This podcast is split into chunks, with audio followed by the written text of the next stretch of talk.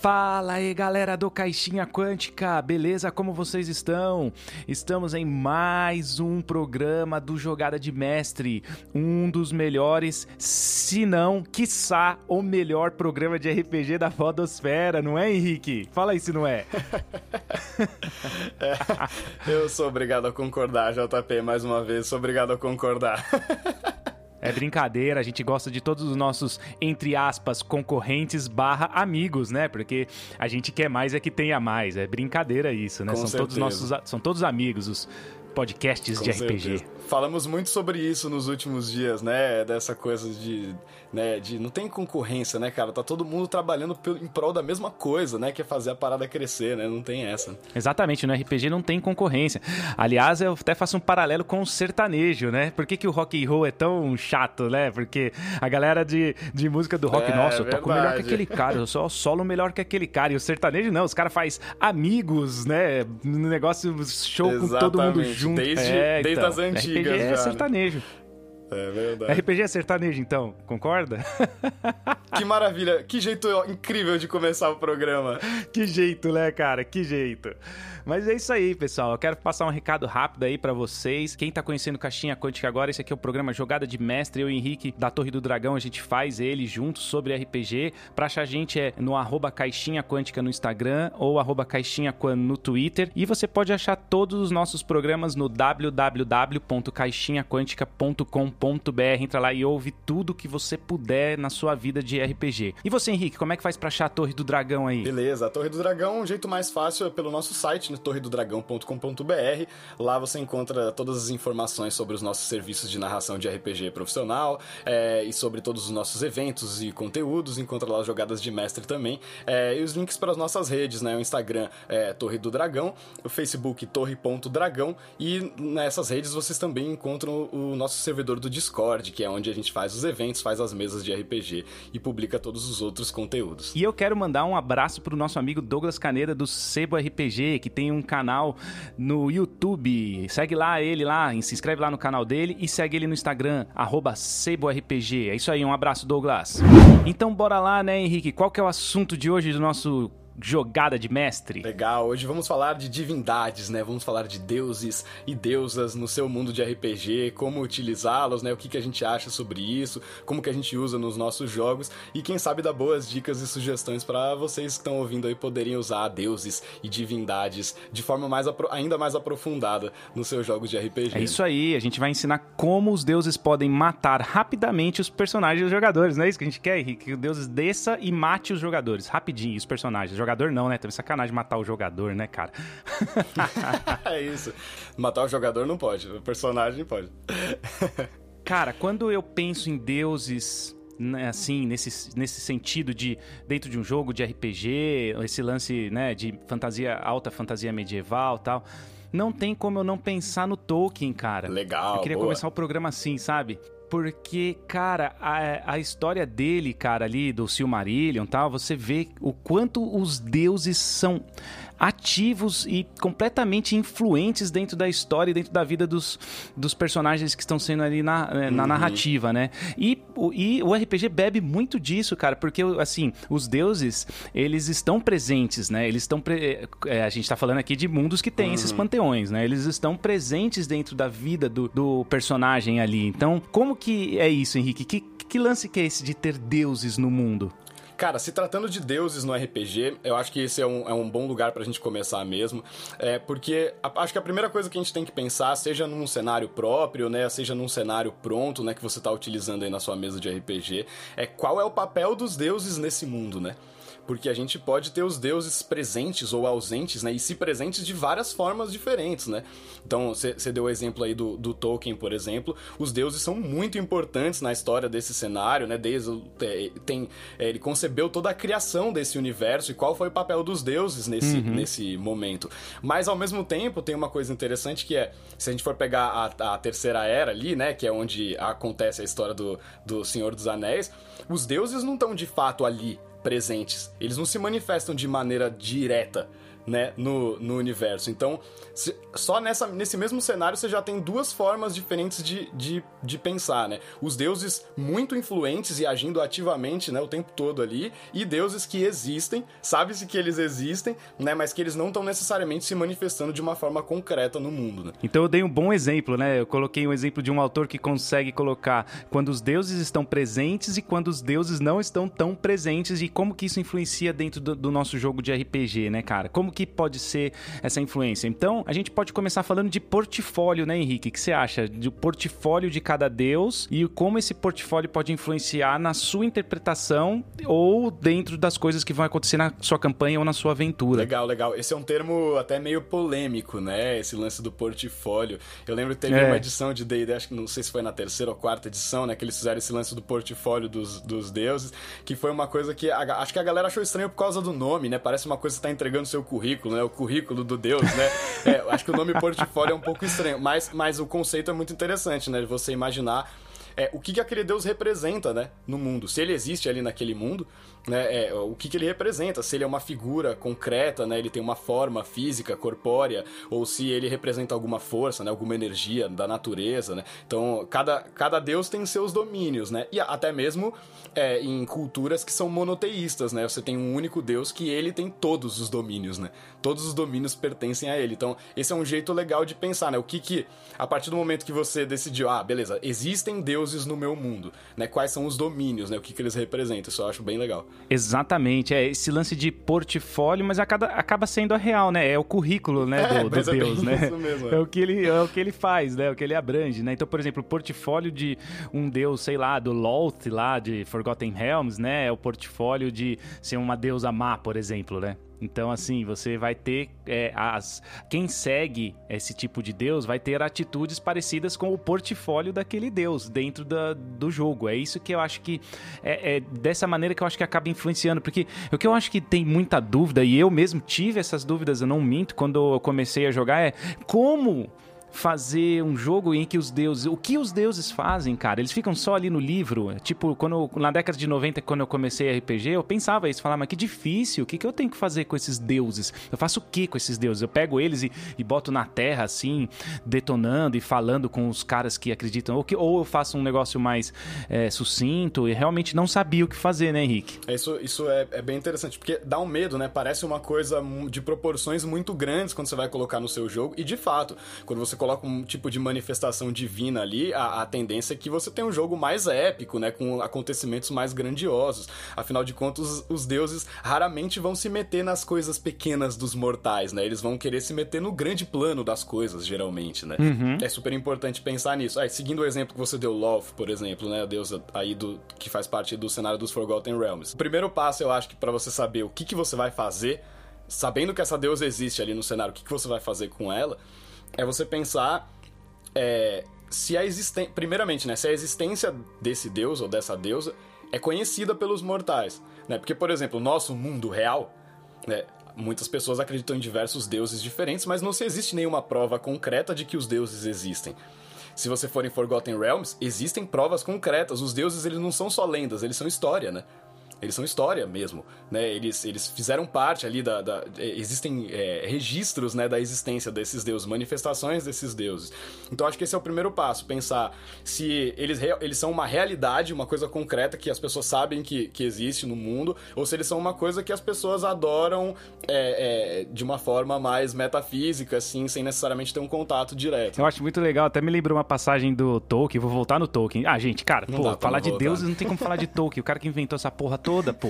Ele colocou a Bíblia na versão fantasia, mas assim, eu acho muito louco, porque ele chegou e falou assim, ali na ilha de Númenor, né, começou a ter uma divisão, uma época começou a ter uma divisão entre o povo ali, os Númenóreanos. Tinha os Númenóreanos fiéis, que eram os que acreditavam em, nos deuses, e aí o outro lado eram os Númenóreanos que começaram a acreditar mais nos homens, neles mesmos, né, começaram aquele lance de a gente que é o foda e não tem Deus e, e sei lá. Aí o cara até fala assim na hora, ah, tem os Númenóreanos fiéis, que eles acreditam nos deuses, né, desse mundo, que é uma coisa bem sensata a se fazer no mundo onde é comprovado que existem deuses mesmo. Então, se existe Deus, eu acho que é bem sensato você acreditar nele quando ele está, quando está comprovado, né, que ele exista. Achei muito engraçado isso, cara. Com certeza, isso, é, isso é, um, é, um, jeito muito interessante de pensar. Porque aí ele meio que coloca a dualidade, uma coisa que, que acontece no nosso mundo, já aconteceu historicamente, né? Você pegar, por exemplo, a transição da Idade Média para a Renascença ali, né? A coisa da, de. Era, era sempre Deus em primeiro lugar, e aí o ser humano começou a ser mais valorizado, né? A questão do humanismo, aí você pega os caras todos da Vinci, né? E a galera da, da época tinha uma, valor, uma questão de valorização uhum. do ser humano, né? Mas essa dualidade faz mais sentido num momento que você não sabe se aquilo realmente existe, né? Se, existem essas provas concretas, é, é quase como se se as pessoas que não acreditam nos deuses fossem as, os conspiradores, né? Fossem as pessoas que estão que querendo negar uma verdade que é tida como absoluta. O que pode ser uma coisa interessante, né? O questionamento, né? Às vezes as pessoas são levadas a acreditar que os deuses existem, mas existe um grupo de pessoas que está se questionando, né? Peraí, mas será que eles existem mesmo? Então, esse é um tipo de questionamento legal, mas acho que importante, é importante que esteja claro, né? Se eles existem mesmo ou não. Não necessariamente para os jogadores ou para os personagens, mas você, mestre, tem que saber saber qual é a real por trás do, do, do escudo ali, né? Exatamente, cara. Eu acho que hoje em dia, assim, é, é, com tanto de informação que a gente tem, a gente pode se basear na própria história do nosso mundo para começar essa conversa de como utilizar os deuses dentro de uma mesa de RPG, né? Que eu acho que é até o foco do nosso programa. Então você pode se espelhar, por exemplo, na Grécia Antiga, você pode se espelhar também na cultura nórdica, né? Que é bem legal também. Para aqueles, para aquelas pessoas, Henrique, é como era como uma mesa de RPG, porque elas, elas, para elas, aqueles deuses realmente existiam. Não era que é igual hoje a gente fala assim, não existe uma prova científica de que existe um Deus ou não, e, e, tem pessoas que acreditam e tem pessoas que não acreditam. Não, aqueles povos, todo ele, né? Todos os gregos acreditavam nos deuses. Todo o povo nórdico acreditava nos deuses também, Thor, é, Odin. Eles acreditavam mesmo, era, meu, é real, o bagulho é tão real quanto a mesa de RPG vai ser real. Existiam os deuses interferindo ativamente na, na história da população, né? É, e nesse caso dessas, dessas culturas é, politeístas, assim, né, é, tem esse lance, né, o, os deuses representam as coisas que são observadas, né, então o, o, o cara vai ver uma tempestade e ele fala, pô, tem alguém fazendo isso acontecer, né? Tem alguma entidade fazendo isso acontecer. Então, de certa forma, isso tem uma relação com a ciência, né? Porque é um fenômeno que está sendo observado e, e, ele não tem uma explicação lógica naquele momento, então ele é explicado de uma maneira metafísica, né?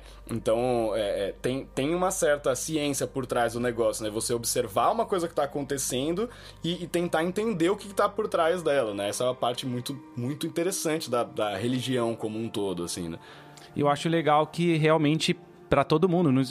Pode até ser que existissem alguns ateus, eu não sei dizer, cara, eu não sou historiador, mas provavelmente ia ser 1% da população no máximo estourando. Ah, sim, uma minoria. Uma todo minoria, mundo acreditava é. que aquilo lá era completamente real até. Claro, é, você vê um trovão, é. você vai explicar como um martelo de um deus, né? Do Thor, por exemplo. Não tem como o cara não tem basamento científico ainda para conseguir explicar isso. Mas que os deuses estavam entre eles, é isso que eu acho legal. Eles acreditavam que os deuses estavam entre eles. Então Deus podia pegar um avatar, se disfarçar, entrar e começar a andar dentro da cidade, falar com um, falar com o outro, influenciar uma coisa que ele quer, influenciar numa outra coisa que ele quer, queira. E eu acho que é assim assim que tem que ser meio que usado mais ou menos num primeiro momento, talvez por uma pessoa meio inexperiente, um mestre meio inexperiente e tal, pega lá um pouquinho do conhece sobre os deuses e começa a colocar ele assim meio devagar, né? O que, que você acha? Eu não sei como que você pensa isso. Cara, eu, eu acho que é bem por aí mesmo, assim, é, é essas manifestações indiretas, né? Essas manifestações divinas indiretas, Sim. eu acho que elas são mais fáceis de lidar, né? Você não tá lidando com uma divindade que tá com todo o seu poder, né? É, com, com, todo o seu poder sem limites, é, agindo ali no plano material, né? É, e, e, isso também é mais fácil de você ir contando uma história em pedacinhos, né? O que, que aquela divindade quer no plano material, né? Por que, que ela está se manifestando? Por que, que ela está escolhendo um avatar ali? Então, você uhum. consegue construir isso com mais calma ao longo de uma história, em vez de você já colocar o Deus lá. Porque se você coloca o Deus lá na frente dos personagens para falar com eles, você já tem que ter uma, uma noção muito grande do que, está por trás daquele deus, né? Se você vai colocando a coisa um pouco mais fragmentada, até você vai criando uma dinâmica narrativa legal, para no momento que tiver uma intervenção divina de verdade, né, a aparição de um deus ali, aquilo tem que ser impactante, né?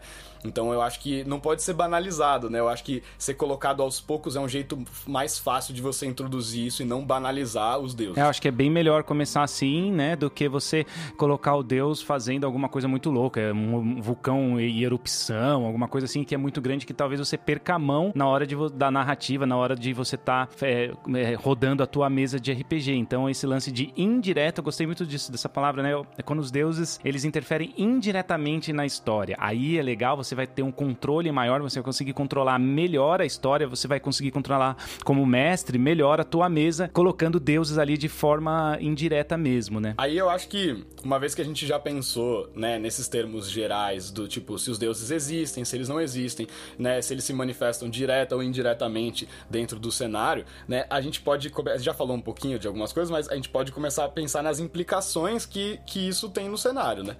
Então, né, os deuses existirem ou não, né, o que, que isso faz com a rotina das pessoas, o que, que isso faz com as crenças, os hábitos, né? Como é você viver num mundo que você sabe que os deuses existem? Pior ainda às vezes, né? Você viver num mundo que você sabe que os deuses existem, mas que eles não estão fazendo nada por você. Você é um camponês que tá vivendo uma vida terrível, né? Não, pensando num negócio de idade média, né? Num cenário pseudo-idade média. Né? Você tem um camponês que tá vivendo uma vida horrível, miserável ali, tendo praticamente escravizado pelo seu lord e os deuses existem de fato, mas eles não estão fazendo nada por aquela pessoa, né? Então, o que, que, isso muda no, nos hábitos, né? Na maneira que a pessoa enxerga a vida, na maneira que a pessoa conduz a vida dela, né? Então, essas implicações eu acho que são o segundo passo, né? É, essas implicações são o segundo passo e são bem importantes, porque aí a gente vai ter que ver o grupo de pessoas que a gente vai estar tá analisando. Você falou dos camponeses, talvez para os camponeses os deuses não estão nem aí, estão cagando, né? Então, camponês, nada, não vou fazer nada por ele, nada mesmo. Pode ser que você comece a colocar é, facções dentro da sua aventura, como um, um, cleri, um clericado, tá certo falar isso? Clericado? Não, né? Acho que é clero hum, mesmo. Clero, em inglês. Não sei, acho que clero. Clero, é, é clero, é. né? Tá. É cler, clergy é. em inglês, né? Pode ser que os deuses você tenha dentro assim facções como um clero, né, que aí já começa a ficar um negócio mais, né, um culto. Aí você já começa uhum. a colocar uhum. coisas né, mais sombrias, segredos, né, daquele tá tendo um culto aquele tipo de deus é, perto da cidade e que de repente esse culto pega a cada mês uma, um bebê para sacrificar, entendeu? Aí, aí começa a ter um plot, começa a ter um, um lance de aventura envolvendo os deuses, mas não diretamente diretamente. Por exemplo, você pode nem fazer com que o Deus apareça, mas ali o, o clero dele está ali fazendo coisas por ele, entendeu? E aí já tem alguma implicação indireta. Cara, muito legal. Eu acho que é, que é bem por aí mesmo, assim. Acho que são essas duas coisas, né? Acho que são as duas dois lados das implicações que a gente tem que pensar, né? O lado da, dos hábitos, crenças, né? O lado pessoal, social da coisa e o lado instituição, né? Como são as igrejas, como são os cultos, né? Quais são os rituais que são promovidos. Isso que você falou do lance do sacrifício e tal, a gente geralmente associa isso, por exemplo, a um deus do mal, né? Que faz sacrifícios. Exato. Mas em várias culturas não é bem assim. Né, se você for pegar os, os, os, nativos americanos, os maias, por exemplo, né, eles faziam rituais de sacrifício tal. Não significa, que ele, não significa que eles eram um povo mau ou que eles eram um povo louco, né? Eles tinham as crenças deles, né? Então, e não significa que eles estavam fazendo um ritual para um deus maligno, né? Nesse sentido. Então, Acho que isso é uma coisa importante de se considerar mesmo. Como que a, as implicações sociais e as implicações institucionais, vamos colocar assim, é, funcionam e como que elas interagem entre si. Né? Porque para os maias fazer um ritual de sacrifício era uma coisa normal. Né? Então, só que você está num mundo que tem vários deuses diferentes, pode ser que isso seja normal para um culto, pode ser que isso não seja normal para outro, né? É, e dá várias ramificações de histórias, né? Isso é que é legal. Você não necessariamente tem com que esse grupo seja mal. Ele pode ser um grupo que seja a cultura desse clero fazer isso, entendeu? Por, por um deus que também talvez não seja mal. Os próprios vikings faziam isso também, né? Você falou aí dos maias, os vikings também. Né? E o cara ia a, a, pro sacrifício com alegria, velho. É, então, fazia parte da, da vida dele aquilo, né? É, é, o, é, o, é o encerramento do, do ciclo que, que é imaginado por eles, né? Pro, enfim, seja para reencarnar, ou seja para chegar no paraíso, enfim, né? faz parte, né? É, faz parte, é muito louco. Você pode usar também o conceito do, do Valhalla, né? No, no, na mitologia nórdica, né? Que, cara, se você morresse em batalha, você iria pro Valhalla, beber com seus amigos que morreram em batalha, com os deuses numa mesa, numa grande fartura de comidas e bebidas, mas você tinha que morrer em batalha. Então isso é legal, isso pode dar uma ideia para você também nas suas aventuras, né, cara? Você usar esse tipo de conceito. Com certeza. E, e aí o outro lado disso também que é as instituições ou os cultos, as igrejas que usam disso para manipular as pessoas. Né? Então tem os dois lados. Tem a coisa que é um culto honesto, né, que é uma coisa que está sendo feita é, é, por, por uma questão cultural, e tem a coisa que está sendo imposta por alguma instituição para manipular as pessoas. Então, por exemplo, a gente pode pegar essa ideia do Valhalla é, fazer com que seja uma, uma igreja, né, um, um, culto que tem muita importância política e tal no, no lugar, que usa dessa ideia para fazer com que as pessoas vão para a guerra, por exemplo.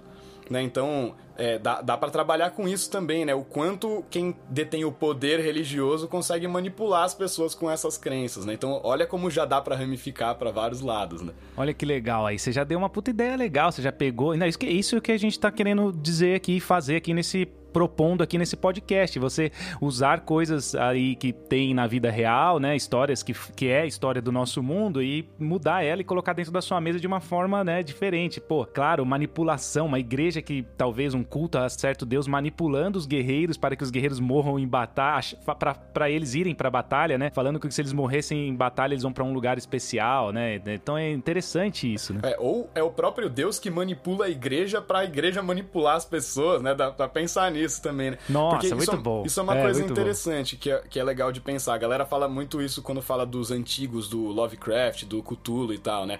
Que essas entidades não se preocupam com as coisas pequenas dos mortais, né? Como a gente falou um pouco ali atrás. Então, muitas vezes uma coisa que parece uma atrocidade do nosso ponto de vista mortal é só mais um detalhe que um deus tem que arrumar para o grande plano cósmico que ele está trabalhando ali né? E, e, os deuses também, muito, em muitas culturas, eles também são representados com falhas humanas, né? Então, tem deuses que têm sede de poder, de conquista, e que eles vão ter, querer tomar os domínios dos outros deuses. Né? Então, é, tem, tem é, deuses que têm inveja e que matam os outros deuses por inveja. Tem deuses que têm ciúmes e que têm problemas, né? Tem um relacionamento, ama outra deusa e, e aí ela não, não, ama de volta, né? Então, existem vários conflitos que são humanos, que são, podem ser refletidos nos deuses também, né? Então, só que numa escala muito maior, porque eles lidam com proporções cósmicas, né? Acho que isso é legal de pensar também. Não necessariamente uma coisa... É aquela coisa, né? Quando você pisa numa formiga andando na rua, você tá sendo um, monstro, um assassino, né? O Deus vai te enxergar dessa forma, né? É, nossa, aí a gente vai entrar filosofia aqui, vamos aí... filosofar aqui, Vamos, cara. Dá pra filosofar bem com isso aí. o Deus matar um camponezinho ali, ele está sendo um assassino. É, então. Depende do, do que tá por trás disso, né? E aí, Henrique, eu queria puxar um gancho aí do que você acabou de falar, desse lance, né? Os deuses se relacionam com outras pessoas tal. É a parte um pouco mortal, é a parte, não, não é mortal, é a parte humanizada do Deus, né? Porque assim, a gente tende a, faz, a, a ver esse Deus, né? Olhar e, e, idealizar esse Deus, mas ele também, dentro das histórias nórdicas, gregas, romanas e dentro também de, de deuses do RPG, eles também têm uma faceta meio humana, porque as pessoas que sim, os sim. inventaram é um reflexo, são né? humanos, né? Então eles têm essa, essa essas facetas, esse reflexo humano. Então a gente tem deuses, por exemplo, em Forgotten Realms mesmo, né? Você tem a Mistra, né? Que é a deusa da magia. Ela, a primeira versão dela já morreu. Uhum. Então você tem deuses que, que, que são que eles podem ser mortos, cara. Eles é, pessoas, não pessoas comuns, mas grandes heróis dentro do, da sua mesa, dentro da sua história de RPG, eles podem conseguir matar um deus e ascender ao lugar desse deus, que foi a própria Midnight, né? Lá no, no Templo das Perturbações, né? Em Forgotten Realms, segunda edição lá, uhum. que ela tomou o lugar da Mistra e ela virou a deusa da magia depois que a, a Mistra morreu, né?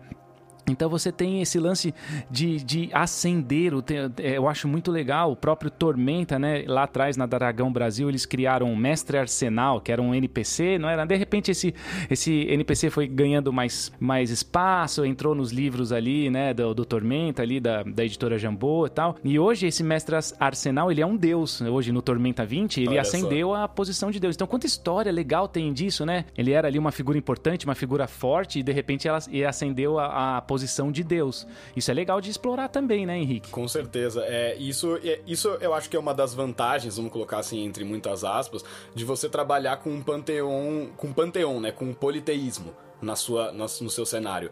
Porque porque o, o, monoteísmo, ele, ele parte de um princípio de que o, o, o, único Deus, né, o Deus único que existe ali, seja ele o Deus cristão, seja ele o Deus né, do, dos judeus ou dos muçulmanos, nessas né, religiões que são monoteístas, existe uma ideia de que aquele, aquele ser é um ser perfeito. Né, de que ele, ele é a representação da perfeição. Né? Então, isso é, é em termos de RPG, dificulta a sua vida para contar histórias, né? Porque você tem é, menos possibilidades, você tem menos nuances para trabalhar a partir do momento que você considera que uma, uma, entidade é perfeita. Então, quais são os conflitos de uma entidade perfeita? Né? Também pode ser um questionamento interessante de se fazer, mas eu acho que o politeísmo facilita porque você pode ter muitas facetas da natureza, da religião, da política, da sociedade refletidas de várias formas. Né? Então, isso é muito legal. Eu acho isso legal porque é, você falou aí, né, desse de trabalhar com politeísmo e você pode sabia que assim, não é que sabia, você sabia, você tô, até parece que eu tô tentando te ensinar alguma coisa. Né? Nesses dois exemplos que eu citei, tanto no Tolkien, Senhor dos Anéis, quanto no Forgotten Realms, existem os deuses que vão interferir ali, politeísmo e tal, mas existe um que os criou, né? Então no Forgotten Realms lá é o Ao e no Senhor dos Anéis é o Eru. Então, assim, tem um que é o, o topzão, que é mais forte que todo mundo e não importa o que faça, ele vai sempre ganhar dos outros. E ele cria esses outros, esses abaixo que ficam sendo o, o, o panteão poli, politeísta. Então isso eu acho muito legal, cara. Você pode trabalhar com as duas vertentes. Com certeza, cara. É muito louco, porque você começa a ter uma hierarquia divina, né? Aí o negócio começa a ficar muito louco, porque isso, isso acontece na, na, mitologia grega também, tem muito disso. Você tem os deuses, você tem os semideuses entre os mortais e os é. deuses, né? Então é, você tem filhos cara. de mortais com deuses. Né? Ou você tem deuses que foram. semideuses ou deuses que foram criados por outros deuses. Então o deus que o criou, como você falou, ele é mais poderoso. Então você começa a criar uma estrutura. É quase uma Isso. estrutura política mesmo, é uma hierarquia ali divina, né?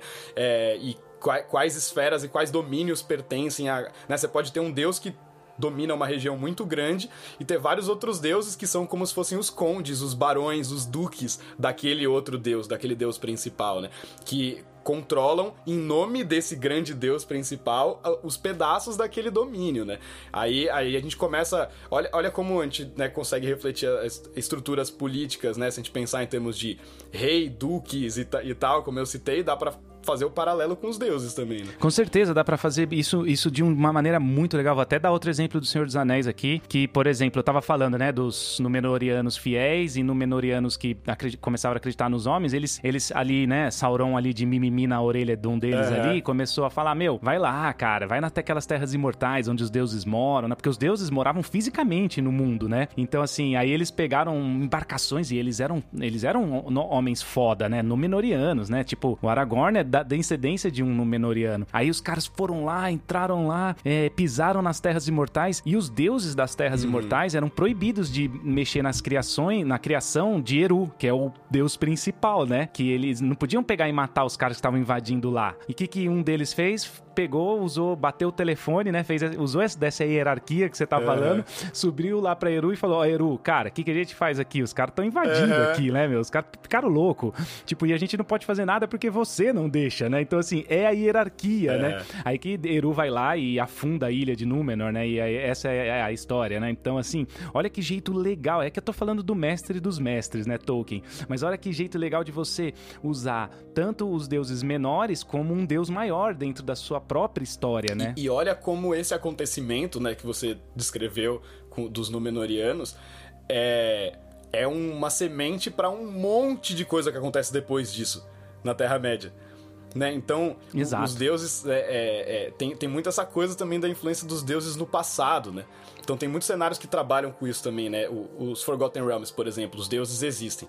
Mas os Forgotten Realms, assim como muitos outros cenários, partem do princípio de que existiu, existiram grandes civilizações muito maiores, muito mais mágicas e muito mais é, é, elevadas espiritualmente do que agora, né? Então, você tem os Númenóreanos no Senhor dos Anéis, você tem o povo Netherese nos Forgotten Realms né? Que foi uma grande é, civilização é, é mágica que existiu antes e que tinha estava muito mais perto dos deuses, era muito mais poderosa. Então, isso é uma coisa legal de trabalhar também, né? Esse, essa questão do mundo decadente, né? Foi um mundo em que os deuses já viveram aqui, mas eles foram embora. Eles abandonaram a gente aqui, né? O que, que isso. Olha quantas, quantas coisas você pode ramificar a partir daí, né? Aí agora você entrou num conceito que eu achei bem legal, cara. Porque você falou de um lance de deuses abandonaram. Então pode ser também que os deuses não sejam presentes nunca nada, em nada, mas o povo acredita que eles existam. E em algum momento eles podem ter existido, mas eles abandonaram essas pessoas, eles sumiram. E aí você já começa a inventar um plot eh, atrás disso. Como que essa humanidade vai atrás em busca desses deuses para tentar achá-los e como que desenrola toda essa história, né? Isso é legal também, os deuses ausentes, Sim, né? Ou o contrário, né? Imagina, é uma sociedade, civilizações, povos que não acreditam na existência dos deuses e os deuses aparecem. Simplesmente, eles aparecem no plano material começam a se manifestar e começam a querer manipular as coisas. Também tem o contrário. Imagina que loucura. É, é, imagina a nossa é. sociedade, né? No mundo real, né?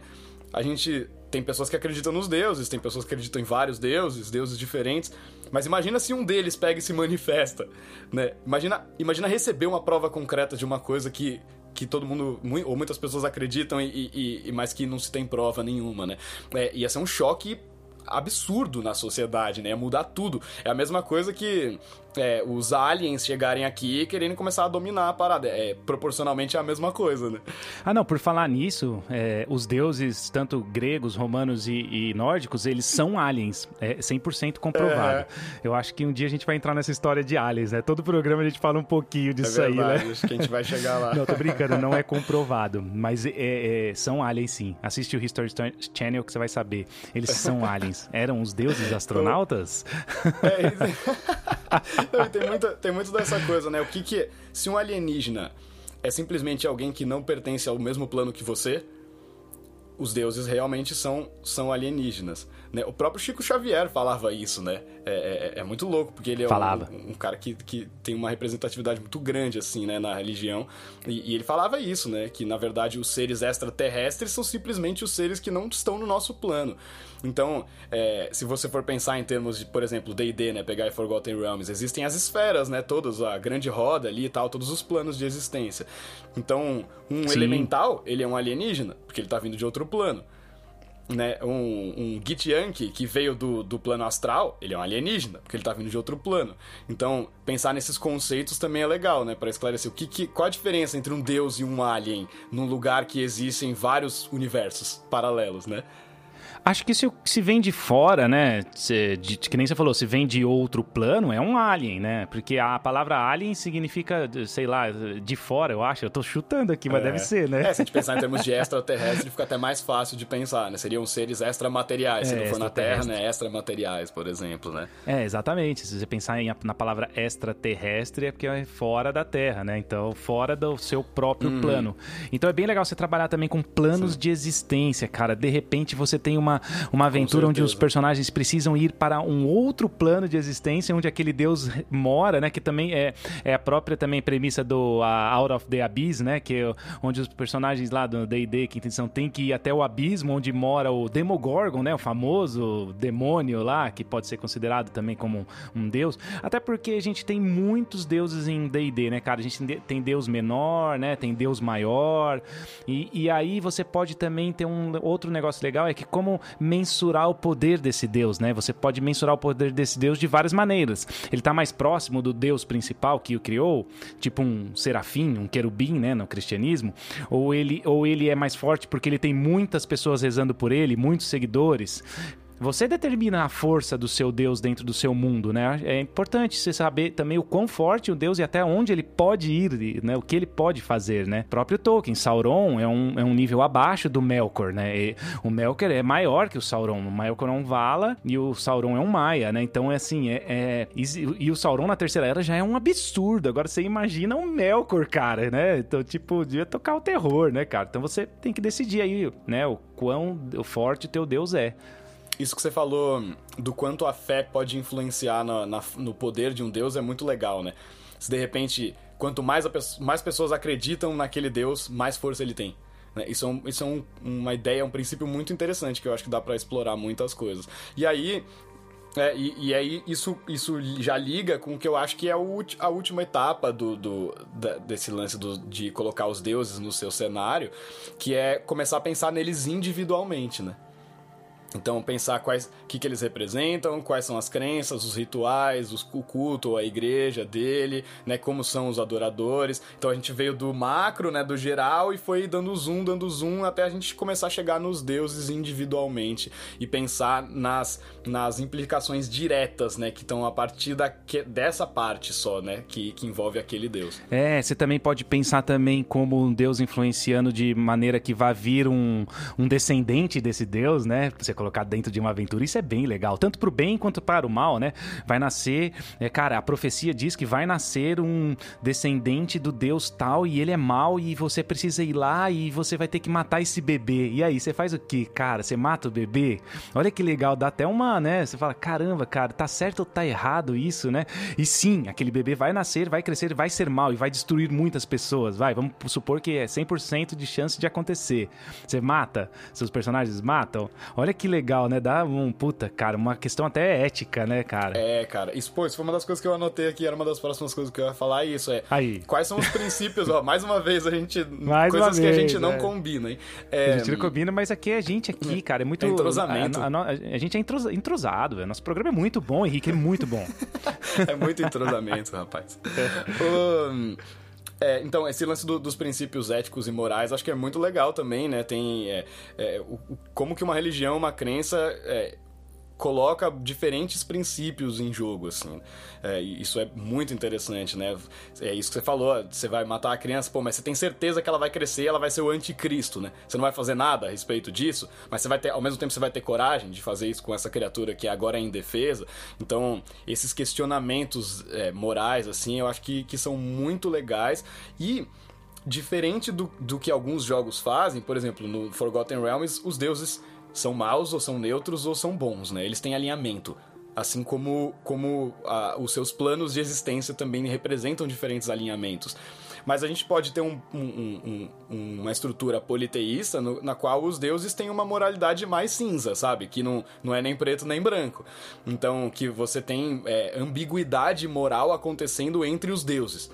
É, isso acho que é uma maneira mais legal de pensar do que na coisa extremista, assim, né? Daquele Deus, ele é 100% bom, ele é 100% mal. Eu acho que essa, essa mescla das, dos alinhamentos pode ser uma coisa bem legal. É, você tá dizendo que o Deus trabalha em prol do seu próprio interesse, né? Ele vai ajudar quando ele quer, ele não vai ajudar quando ele não quiser. Então, aí também acontece isso, é muito louco. Você também.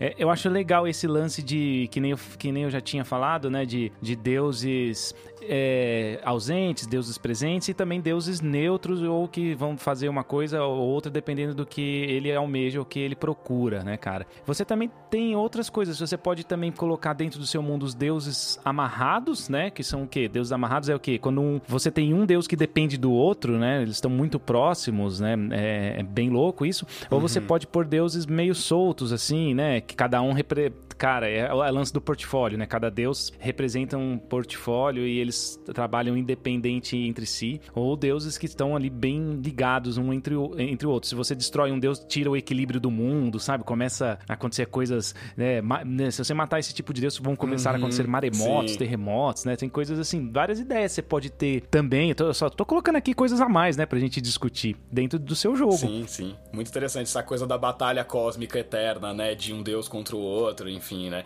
Que ela não pode deixar de existir porque é, é o conflito que gera o equilíbrio, né? É, é legal, é bem legal. É, então, você tem lá no, no Senhor dos Anéis o Sol e a Lua, né? Que são dois deuses. Um fica perseguindo o outro, né? E de tempos em tempos eles se encontram, que é o eclipse, é. né? Olha que louco isso é. Cara, maravilhoso, é lindo, né? Não, é, é que é Tolkien, demais. né, cara? É Esse cara é, é, tipo, né? É, sacanagem até falar, né? Do, do, do, como é que, cara, o, o, saindo um pouco do assunto, como é que um cara pensa isso aí tudo, né, cara? É possível isso? Não, é possível porque existiu, né? Mas é, é caralho, né, velho? É, é demais. É, é, é um, um, um, poço de, de informações, assim, né? É, quantidade de, de e, e, é isso, porque o cara sabe muito de história, o cara sabe muito de filosofia, ele sabe muito de letras, né? Então é isso, é, é todo esse, esse estudo reflete na qualidade e na consistência do, do trabalho. Exatamente, aí fica um negócio bem coeso, né? Como todo mundo aí que gosta sabe que realmente o é. uhum.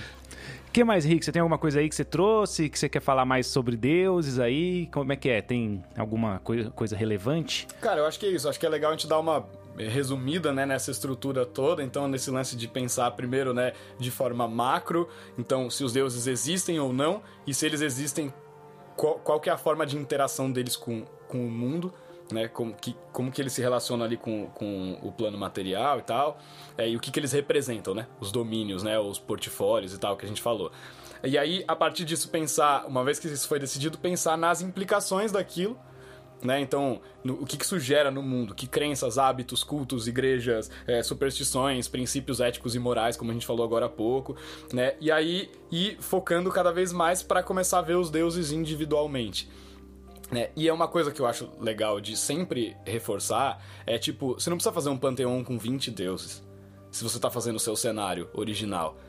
É, coloque uma coisa que vai alimentar a sua imaginação e não te deixar sobrecarregado. Né? Se você está colocando mais coisa do que você está sendo capaz de lidar ali no momento, não precisa fazer isso, né?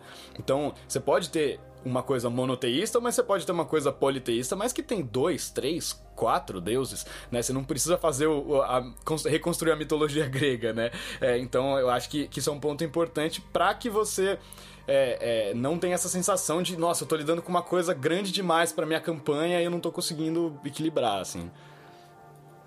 Exatamente, que nem assim, se você não tem, se você está construindo o teu mundo, você não tem os deuses, ou se você quiser pegar um cenário como Arton, né, em Tormenta, onde que tem 20 deuses, tal, talvez seja um pouco difícil de você gerenciar isso. Basta três deuses, assim, vamos simplificar, cara, um deus que é caótico, um deus que é neutro e um deus que é bom. Você já vai conseguir muita coisa só com três deuses dentro do seu mundo. Ou você pegar três deuses de Forgotten Realms que tem esse, né, essas características bom, neutro e ruim e trabalhar com só esses três, você também também já vai conseguir. É isso que é interessante. Era, era aquela dúvida que eu tinha lá atrás. Como que eu trabalho com tantos deuses? O que, que eu faço com tanta história? Que que, como que eu coloco tudo isso na minha mesa? E hoje, com mais experiência, claro, eu já sei, não precisa, né? Eu posso sacar dois deuses de Forgotten Realms, dois deuses, três deuses de Tormenta e fazer a minha aventura só com eles, né? Só eles estão envolvidos naquela história. Você não precisa necessariamente estar trabalhando com 20, 25 deuses, como vem nos cenários de campanha, né? Com certeza, com certeza. Eu acho que é isso, tem que ser uma coisa que alimenta e não, e não bloqueia a sua aventura, né? Tem que sempre alimentar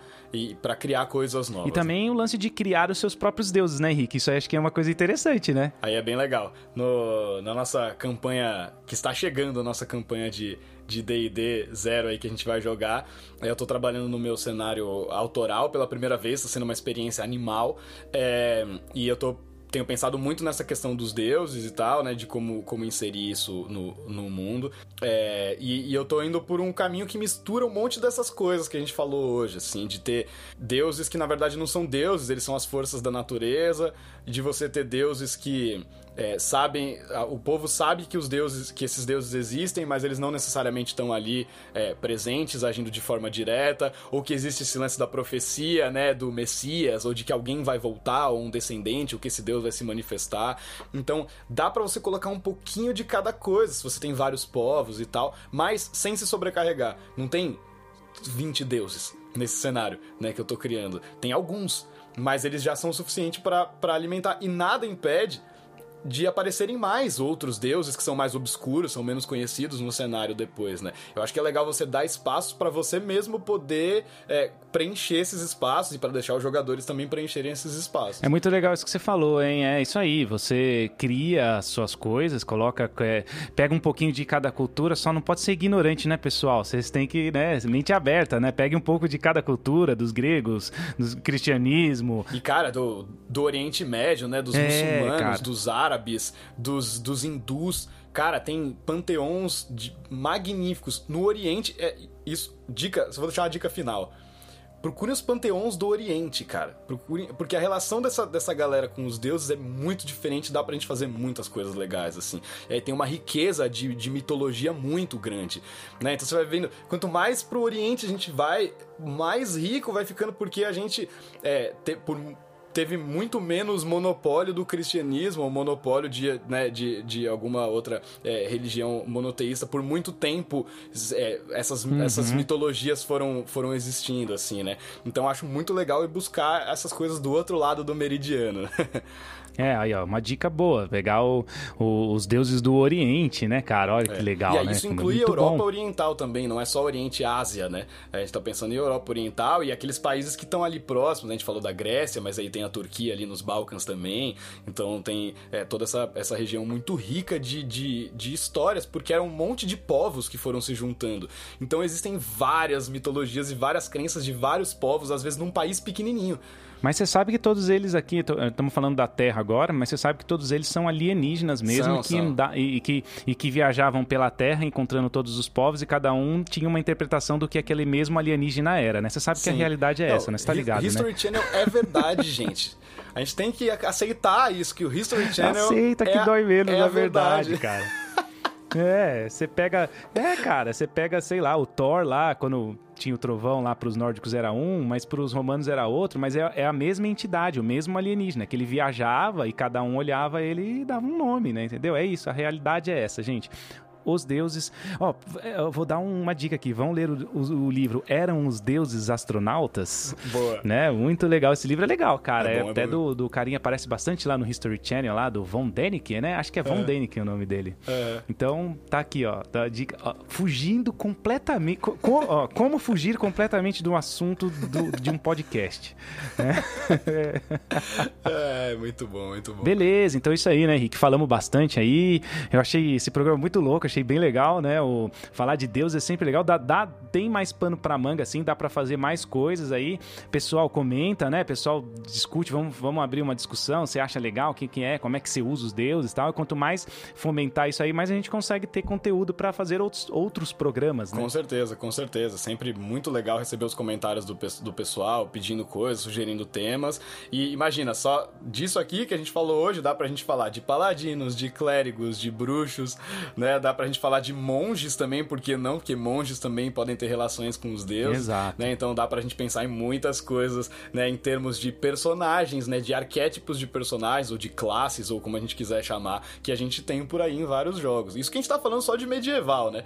Se a gente for pra sci-fi, por exemplo, aí, bicho, tem é, milhões de universos com deuses infinitos, né? Beleza, então é isso aí. Vamos ficando por aqui, né, Henrique? Mais um programa feito, mais um programa muito legal espero que vocês tenham gostado, nós esperamos que vocês tenham gostado. E fica a lição, né? Que aqui fica a conclusão de tudo isso é que os aliens existem. Essa é a conclusão que você tira desse programa de hoje. É isso. é, e se foi se foi essa a conclusão que você tirou do programa de hoje, é, escuta não, de é, novo. Eu tô induzindo favor. a galera, né, meu? Caramba, olha que sacanagem. Bom, é isso aí. Escute de novo. Eu vou ficando por aqui, um abraço e até a próxima. Valeu demais, galera. Um grande abraço, até.